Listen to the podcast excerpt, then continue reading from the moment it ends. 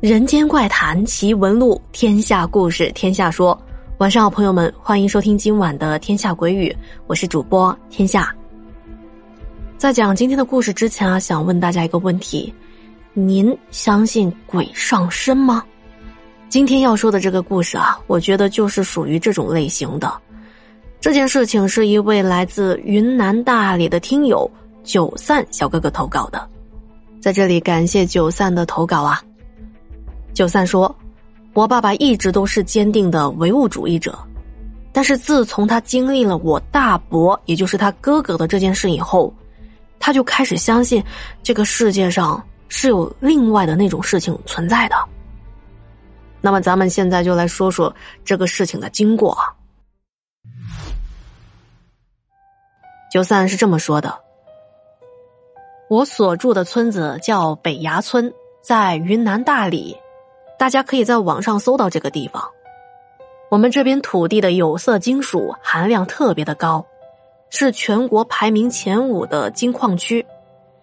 在我的印象中，我们村以前特别的热闹，甚至比一些小城镇还要热闹。那为什么一个小小的村子人口众多、热闹非凡呢？是因为我们这边的外来人口特别的多。在那个时候，虽说不允许私自采矿，但是很多本村人家里啊都会有土池用来泡矿，也掌握了一些土法炼金的方法。我们家就是靠着我爸爸去挖矿养活了一大家子人的。由于这里金矿丰富，管制没那么严格，就吸引了全国各地不少人到我们这里来谋生活，随之的相应的商品贸易也多了起来。我们这小村子就热闹起来了呗，有一些外地人会跟我们本村的人一起合作，给我们投资成本，一起采矿，最后分红。采矿这种事情的确赚钱，但是每一次进矿洞都是把头拴在裤腰带上，拿命搏钱。因为都是村民私下采矿，既没有先进的技术，也没有丰富的地质知识。导致我们村每年几乎都有矿洞塌方压死人的事情发生，就比如下面我要说的跟我大伯有关的这件事情。我是九九年出生的，我爸说这件事情发生的时候我才三四岁，那算起来应该是在二零零三年左右。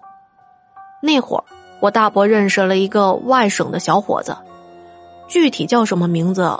我也不知道，这些事情都是我长大之后听我爸爸说的。我只知道我大伯给他起了个绰号叫“小马甲”，因为那个人不管是夏天还是冬天都喜欢穿个小马甲。那时候，小马甲和我们村的另外一个人挖矿，一来二去的，我大伯就认识他了。小马甲这个人啊，活泼开朗，可能他跟我大伯特别的投缘吧。经常和我大伯一起玩，平时没事就往我大伯家跑，两个人啊一起喝酒打麻将，可以说关系非常的深厚。可是天有不测风云，人有旦夕祸福。小马甲有一次进到矿洞里背矿，就再也没有出来了。等到人们把他挖出来的时候，人已经走了。听我爸说，人挖出来的时候。已经没了人形，内脏啊、脑浆全被塌方的压出来了，死相很惨。这算起来，小马甲死的时候也才二十出头啊。这种事情在我们那都算是常事，每年几乎都会发生。虽说有血淋淋的教训，但是人总是会存在侥幸的心理。为了生活，村里的人还是会冒险。继续采矿。作为在矿区里生活的孩子，我最喜欢的就是烧金日。烧金日就是在这一天，把已经在土车里泡的金矿里含的金粉过滤出来，然后放进炉子里烧成型。因为那天对我们来说是收获的日子，家里会做好多好吃的，到处都散发着劳动后收获的喜悦。而且在那一天。父母都忙着烧金，小孩子要怎么玩、怎么打游戏，父母都不会管。就在小马甲死后的不久，我大伯家就到了烧金日。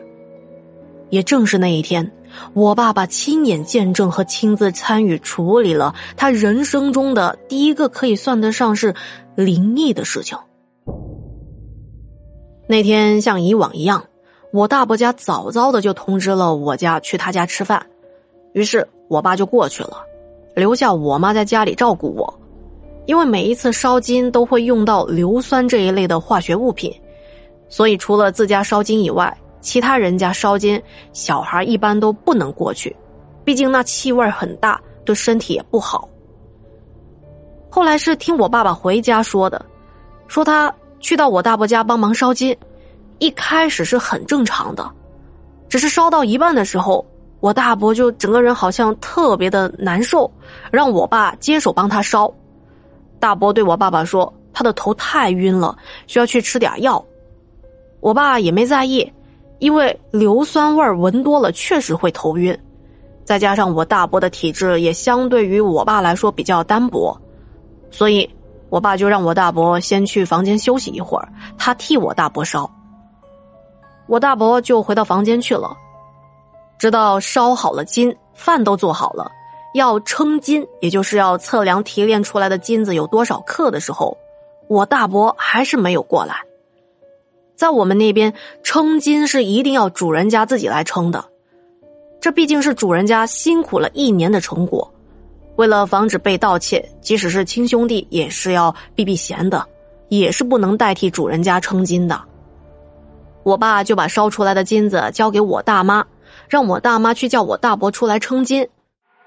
可是当我大妈回到卧室没一会儿，我爸就听到我大妈惊叫一声，然后他就哭着跑了出来。在场的除了我爸爸，还有几个跟我大伯一起挖矿的挑担，啊，挑担就是指一起干活的伙伴。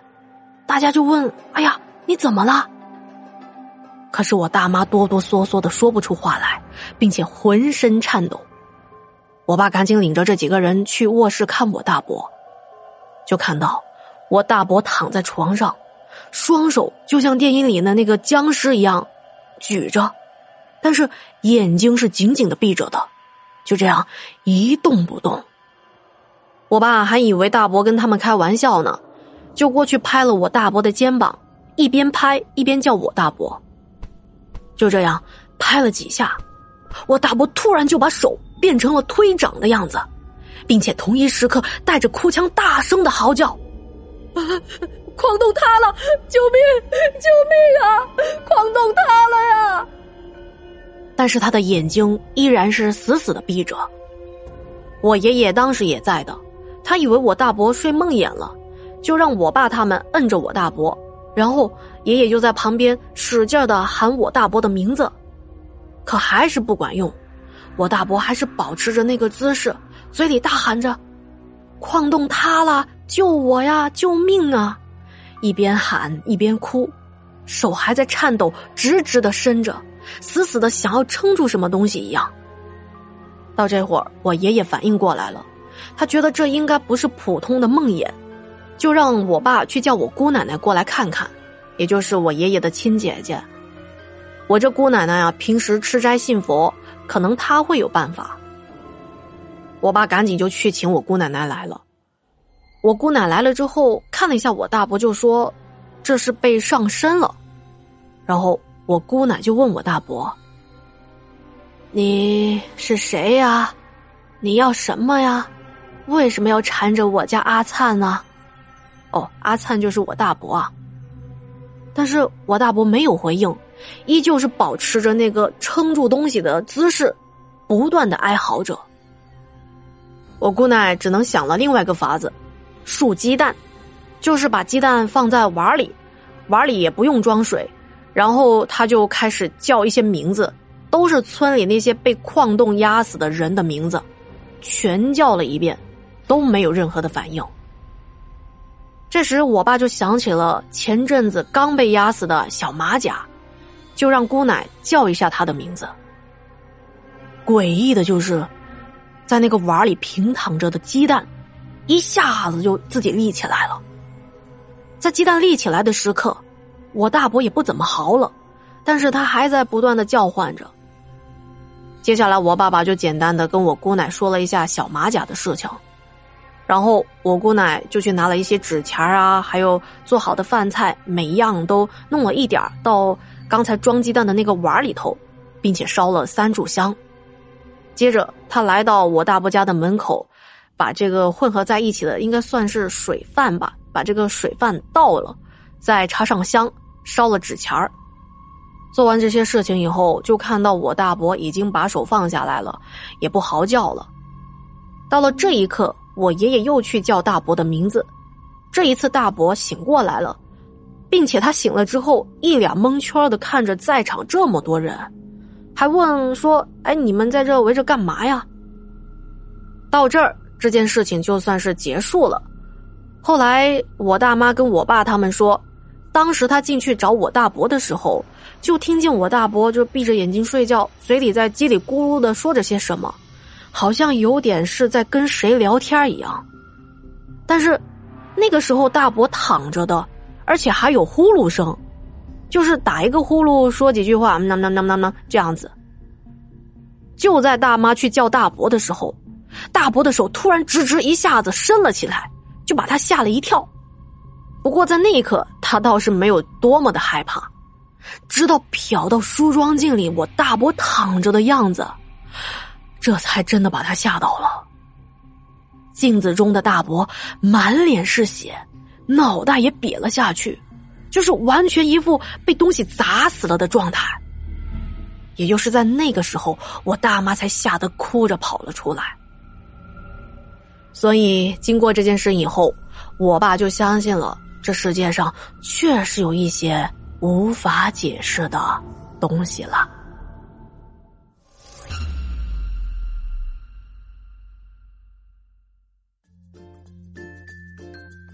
好的，今天的故事讲完了，再次感谢九散小哥哥的投稿哦。那今天的节目就到这里啦！如果觉得天下故事讲的还不错，不要忘记给天下点赞和留言。另外，如果您喜欢这个故事啊，可以点一下节目右下角现在新出的功能是小五角星，就是可以收藏，就方便您下次还可以再找到这个故事。另外，想投稿的朋友呢，也可以添加我的个人微信“天下 FM” 的拼音，就可以找到我啦。实在不方便加微信，也可以私信我哦。那行，今天就聊到这啦，我们下期见，晚安。